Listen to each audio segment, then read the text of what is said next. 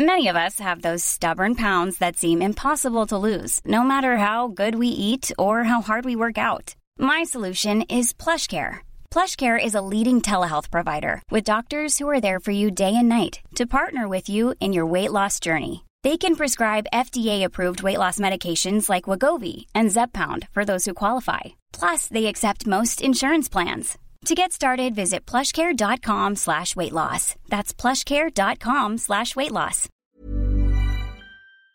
Bonjour à toutes et à tous, bienvenue dans le podcast La Sueur. Salut Big Rusty et surtout Big Rusty. Bonne année à toi et bonne année à vous tous les gars. On espère que vous aurez une année 2024 encore meilleure que l'année 2023 et que surtout, et surtout, surtout, bah voilà, on avance, ça fait plaisir. On est toujours là. Let's go. Je sais pas si t'avais un message en particulier, Big Rusty. tu, tu peux pas dire un truc aussi plat après, surtout, surtout.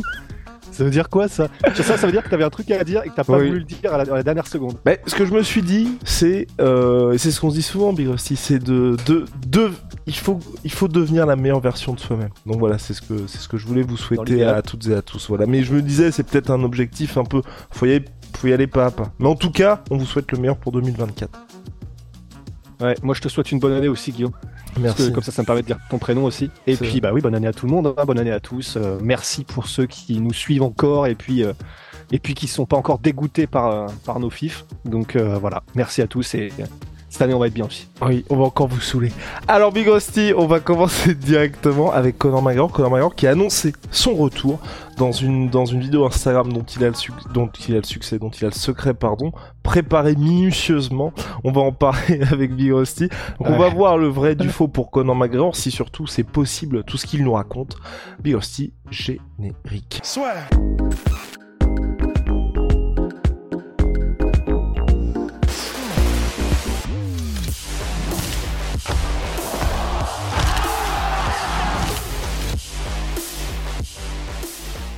Conor McGregor qui annonce son retour sur Instagram contre Michael Chandler le 29 juin prochain en middleweight. À quoi est-ce qu'on croit? Bon, déjà, évidemment, faut quand même le dire, qu'il le volontairement ou involontairement, c'est une usine à même, Connor. Là, honnêtement, sa vidéo d'annonce du combat, mais elle est encore légendaire. Quoi qu'il fasse, de toute façon, il est légendaire, c'est incroyable. C'est vraiment, c'est la personnification du divertissement, Conor McGregor. Et donc, effectivement, il est, euh, de- probablement au réveillon, il est avec un gros verre de bain euh, Tarpolo Costa. Il a, en plus, il a son, espèce de regard, je crois que les Anglais, ils appellent ça blue steel, donc euh, métal bleu, je sais pas trop pourquoi ils disent ça, mais tu sais, comme ça, là. Comme ça. Vraiment, mais le Connor, mais vraiment légendaire. Et il annonce effectivement qu'il va combattre contre Michael Chandler le 29 juin, il me semble, à la International Fight Week, à, en middleweight, donc à 185 livres, donc 84 kilos sachant que Michael Chandler n'a pas combattu à 84 kilos, que dans la vie de tous les jours, il est au maximum, j'ai été regarder son, son poids euh, naturel, entre guillemets, c'est au maximum du maximum 190 livres, donc euh, aux alentours de 86 kilos. Donc c'est... Est-ce que c'est vrai Est-ce que c'est faux Est-ce que c'est du troll? En tout cas, Michael Chandler, lui, du coup, bah, qui n'était pas au courant de cette annonce, donc ce, ce que ça veut dire, c'est que l'UFC, visiblement, eux, ils sont absolument pas sûrs et certains que ça va se faire. Peut-être que c'est dans les papiers, hein, mais euh, c'est Brett Okamoto, le journaliste d'ESPN, qui disait qu'il était au téléphone, je crois, avec euh, Michael Chandler au moment où il y a eu l'annonce et que Michael Chandler n'était même pas, enfin, il était soit pas prévenu, soit pas prêt. Il était en mode bon, bah, ok, j'imagine. Donc, euh, Michael Chandler, il s'est empressé de faire un tweet après en mode, de toute façon, bah, grosso modo, je ferai tout ce que tu veux. Enfin, c'est-à-dire que bah, il est prêt à tout pour avoir le combat. Donc, est-ce que c'est du troll? Est-ce que j'en sais rien? C'est Connor. Mais vu que la semaine dernière, je crois, si tu me dis si je me gourre, semaine dernière, il, il disait, et Dana White disait aussi qu'ils allaient se voir euh, soit à Dubaï, soit à Abu Dhabi pour vraiment euh, mettre les choses sur les rails, etc. Parce que euh, Conor McGregor avait quelques jours avant exprimé son, son agacement euh, euh, de qu'on lui mette des bâtons dans les roues. En tout cas, c'est ce qu'il disait pour son retour. Donc, réunion avec Dana White, plus quelques jours plus tard de Conor McGregor qui annonce euh, ce combat-là à l'International Fight Week avec sa date précise, etc. Ça peut être de l'esbrouf total de la part de Conor. Franchement, il y a 50% de chances que ce soit ça. Mais bon, C'est peut-être vrai aussi, quoi. Ouais, sachant que, mine de rien, Conor McGregor, la revanche contre Dustin Poirier, c'est lui qui l'avait organisé. À la base, ça partait d'un combat de charité entre les deux, et finalement, ça s'était fait à Abu Dhabi quelques mois plus tard. Ouais, non, moi, je pense que ça a du sens, International Fight Week, parce que Dana White a évidemment dit qu'il n'y aurait pas Conor McGregor à l'UFC 300, mais on sait qu'il doit revenir bientôt. Donc, c'est vrai que la date de juillet, historiquement, pour l'UFC, c'est un moment important. Donc, c'est vrai que ça aurait du sens. Là, par contre, moi, je suis complètement d'accord avec toi, Big Rusty. Middleweight, je n'y crois pas du tout, parce que déjà, en c'est pas la catégorie des deux.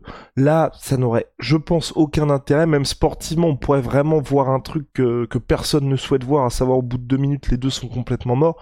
Et puis, tu peux même pas construire, et Dana White, c'est ce qu'il a toujours expliqué aussi, c'est que il avait eu beaucoup de problèmes, lui, à ce que Connor demande des combats en welterweight, parce que, surtout quand il c'était Cowboy Cerrone ou Dustin Poirier ou d'autres gars, parce que pour lui, bah, c'est important de combattre dans la catégorie dans laquelle ensuite tu vas prétendre à un titre. Donc c'est vrai que là, en middleweight, enfin, voilà, Connor contre Adesanya, Connor contre Pereira, Connor contre Hamza, euh, voilà, je vous laisse imaginer le bordel. Donc ça n'a absolument aucun sens. Et je pense que là, pour le coup, Connor Troll, et d'ailleurs c'est là qu'il finit euh, par, par se marrer pour le, pour le, pour cette annonce. Mais moi, j'aurais juste aimé, tu vois, qu'ils disent c'est en lightweight et c'est parti, on avance. C'est juste ça, tu vois, pour qu'il y ait vraiment un, qu'on soit pas dans une situation où là on se dit bon bah pour la date ok, pour Chandler ok, par contre, pour la catégorie, on se pose des questions. Et même, tu vois, quand il y a eu des discussions, je crois que c'était en welterweight à la base. Moi aussi, je comprends pas l'intérêt parce que Connor qui dit, ouais, mais euh, enfin, aujourd'hui, on sait que pour le cutting, quand il peut s'en passer, il aimerait s'en passer, mais à un moment donné, ça fait partie des règles. Connor est un ancien featherweight, même chez lightweight, il était pas énorme. Et ce délire de vouloir à tout prix, enfin, de vouloir à tout prix paraître comme un gars énorme, alors qu'il est pas énorme comparé à des Dustin Poirier ou à des, enfin tous les gars qu'il affronte en soi, euh, et je ne comprends pas en fait vraiment l'intérêt pour lui, et surtout que sur le papier, c'est Enfin, on a vu ce que ça avait donné même contre Nate Diaz, tu vois. Je pense que c'est pas le bon plan pour lui de vouloir à tout prix être en welter. Enfin, en tout cas, être dans des catégories où les mecs peuvent être bien plus imposants. Parce que même Michael Chandler, hein, même en lightweight, je pense qu'on verra la différence de gabarit entre les deux, tu vois. I'm Sandra, and I'm just the professional your small business was looking for. But you didn't hire me because you didn't use LinkedIn jobs. LinkedIn has professionals you can't find anywhere else, including those who aren't actively looking for a new job but might be open to the perfect role, like me. In a given month, over 70% of LinkedIn users don't visit other leading job sites. So if you're not looking on LinkedIn, you'll miss out on great candidates like Sandra. Start hiring professionals like a professional. Post your free job on linkedin.com/people today. Après, je pense que là, Connor, même si peut-être qu'au fond de lui, il est en mode je peux encore compétitionner avec les meilleurs. Tu sais, il y avait ce fameux truc quand il avait mis KO Donald Cerrone, qui était euh, je suis le premier à avoir mis trois KO, enfin des KO dans trois catégories différentes à l'UFC.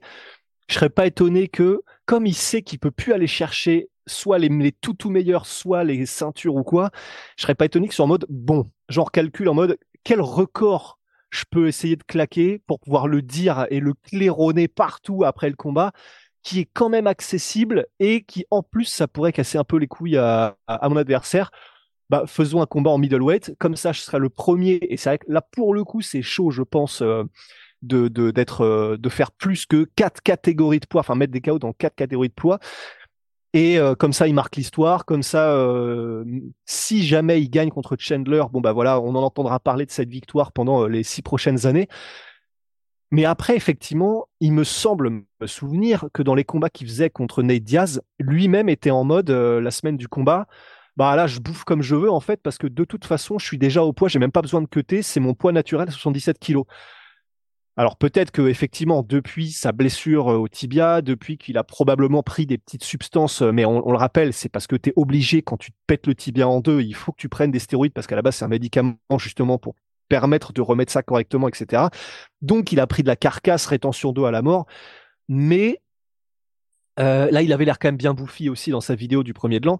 Mais s'il était à 77 kilos, vraiment genre euh, chargé, enfin pas chargé, c'est le mauvais mot, mais euh, sans queuté et poids naturel à 77 kilos, il y a, il y a de ça peut-être 2, 3, 4 ans, ça me paraîtrait fou que là, il ait réussi à rajouter, et donc euh, s'il n'y a plus les, les, les, les, substances ou quoi que ce soit, euh, bah, 85 moins 77, 8 kilos de muscles et de muscles fonctionnels où il serait bien, où il serait performant.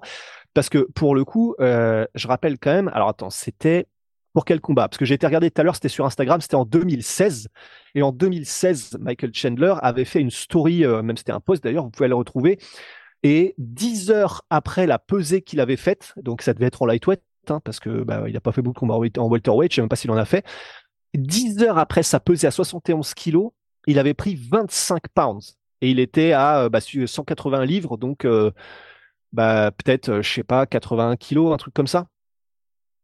Donc c'est lui, il est habitué, Michael Chandler, à rebondir de ses pesées pour arriver à des poids comme 80 kilos. Et il était euh, dans la pesée, on le voit, il est dans sa chambre d'hôtel et tout, il est encore tracé, il a les abdos, etc. Donc Michael Chandler qui s'entraîne toute l'année, tous les jours, plusieurs heures par jour, sa vie est un entraînement spartiate. Bah lui, je pense qu'il y aura pas trop de problèmes. Oui, c'est pas son poids naturel, c'est pas bon. Tu vois, s'il combat à 85 kilos ou quoi que ce soit, mais j'ai quand même tendance à penser qu'il sera beaucoup mieux à ce poids-là que ne le serait Conor McGregor, malgré tout, tu vois. Même si c'est une espèce de tactique de Sun Tzu euh, de Conor, quoi. Entièrement d'accord, aussi. Mais de toute façon, j'espère, je croise les doigts pour une officialisation prochaine. Je croise aussi les doigts pour avoir plus d'informations sur l'UFC 300, parce qu'effectivement, s'il n'y a pas Conor McGregor, bah, se dire que l'UFC, ils vont devoir avoir une grosse tête d'affiche. Il n'y aura pas Brock Lesnar ni Ronda Rousey non plus. Et hautement improbable que Georges Saint-Pierre revienne à ce moment-là. Pour John Jones, on l'a déjà dit avec sa, sa blessure qu'elle allait le tenir éloigné normalement. C'était, avec Biossion, ça c'était 8 mois, enfin, 8 mois jusqu'à son prochain combat, en tout cas 8 mois avant d'être de retour à l'entraînement. En tout cas, pareil pour le mois d'avril, ça paraît un peu tôt. Donc là aussi, euh, beaucoup de, beaucoup de questions et peu de réponses, Birosti. Est-ce qu'on a bah fait, ouais. Bah, il y a Léon Edwards, je crois qu'il a dit que maintenant il a combattre à l'UFC 300. Mais en fait, on sait pas, on sait pas qui dit quoi. Mais pour le coup, Léon Edwards, tu vois, j'y crois parce que c'est un peu dans la, dans la lignée de ce qui se passe des annonces de combat. Là, il y a eu Yeri Prochaska contre Rakic. Il y a eu, il y a Bonical qui va être sur la carte. Il y a un troisième combat, je crois aussi, qui a été annoncé. Tu vois, le Leon Edwards, Belal Mohamed. Euh, euh, je sais plus oui, Sterling contre euh, Calvin Kata. Et, ah oui. et là, tu vois, le Shafkat, donc c'est, pardon, c'est Leon Edwards contre Belal Mohamed. Si Belal Mohamed ne peut pas tenir sa place, ce sera euh, Leon Edwards contre Shavkat Rakhmonov, pour moi en fait ça fait partie des combats. Tu on disait que c'était hautement improbable, mais c'est possible en fait pour les cartes type UFC 300 où le combat ne sera ni main ni co-main event. C'est juste en fait la petite ligne que l'UFC met quand ils mettent trois combats pour le titre, quatre combats pour le titre. En gros, vous ne l'attendez pas, vous vous en foutez, mais pour l'UFC, il n'y a pas d'enjeu sportif, enfin un d'enjeu pardon économique. Et donc pour moi, effectivement, euh, là c'est possible, mais encore une fois, voilà, c'est c'est pas ce qui nous donne envie de faire une nuit blanche, ni je pense aux Américains d'acheter leur pay-per-view à 80 dollars plus l'abonnement ESPN à 10 dollars par mois. Voilà, Vigosti. Ouais, non, c'est clair. Non, mais donc, donc on attend, on attend pour l'FC, mais. On attend de voir, ouais. Mais c'est parce que pour Leon Edwards, on le rappelle à la base, enfin pas la base de le plan, mais ce qui, ce qui se tramait un peu, c'était quand même un Islam Maratchev contre Leon Edwards. Donc là aussi, ça veut dire que l'UFC fait le choix d'un truc un peu normal. Soit on va péter un câble, soit on risque de bailler très très fort quand tu auras l'annonce du main event.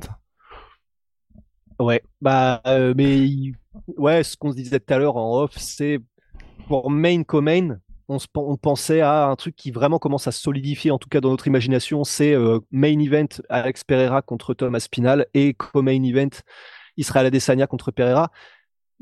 Ramzat. Mais euh, contre Ramzat, pardon, contre Ramzat. Mais ça me paraîtrait un peu fou de mettre en main event euh, Pereira contre Aspinal quand Aspi quand Adesanya sur la carte. C'est la même raison pour laquelle il pouvait pas mettre Connor, euh, pas si c'était pas pour un titre, parce que tu peux pas ne mettre Connor sur une carte et qu'il ne soit pas main event. Donc, euh, mais c'est pour ça que ça me paraît très fou. Donc, euh, à voir ce qui nous sort du chapeau, quoi. Ah, mais là, ça fait difficile de faire des miracles. Compliqué, bien aussi. En tout cas, ciao. Mon sweet pea, mais sweet peut-être moins 30% sur tout my J'en ai plein en plus oh des barres. Oh. Moins 30% sur tout my sweet pea avec le code la sueur. On se retrouve très très vite. See ya.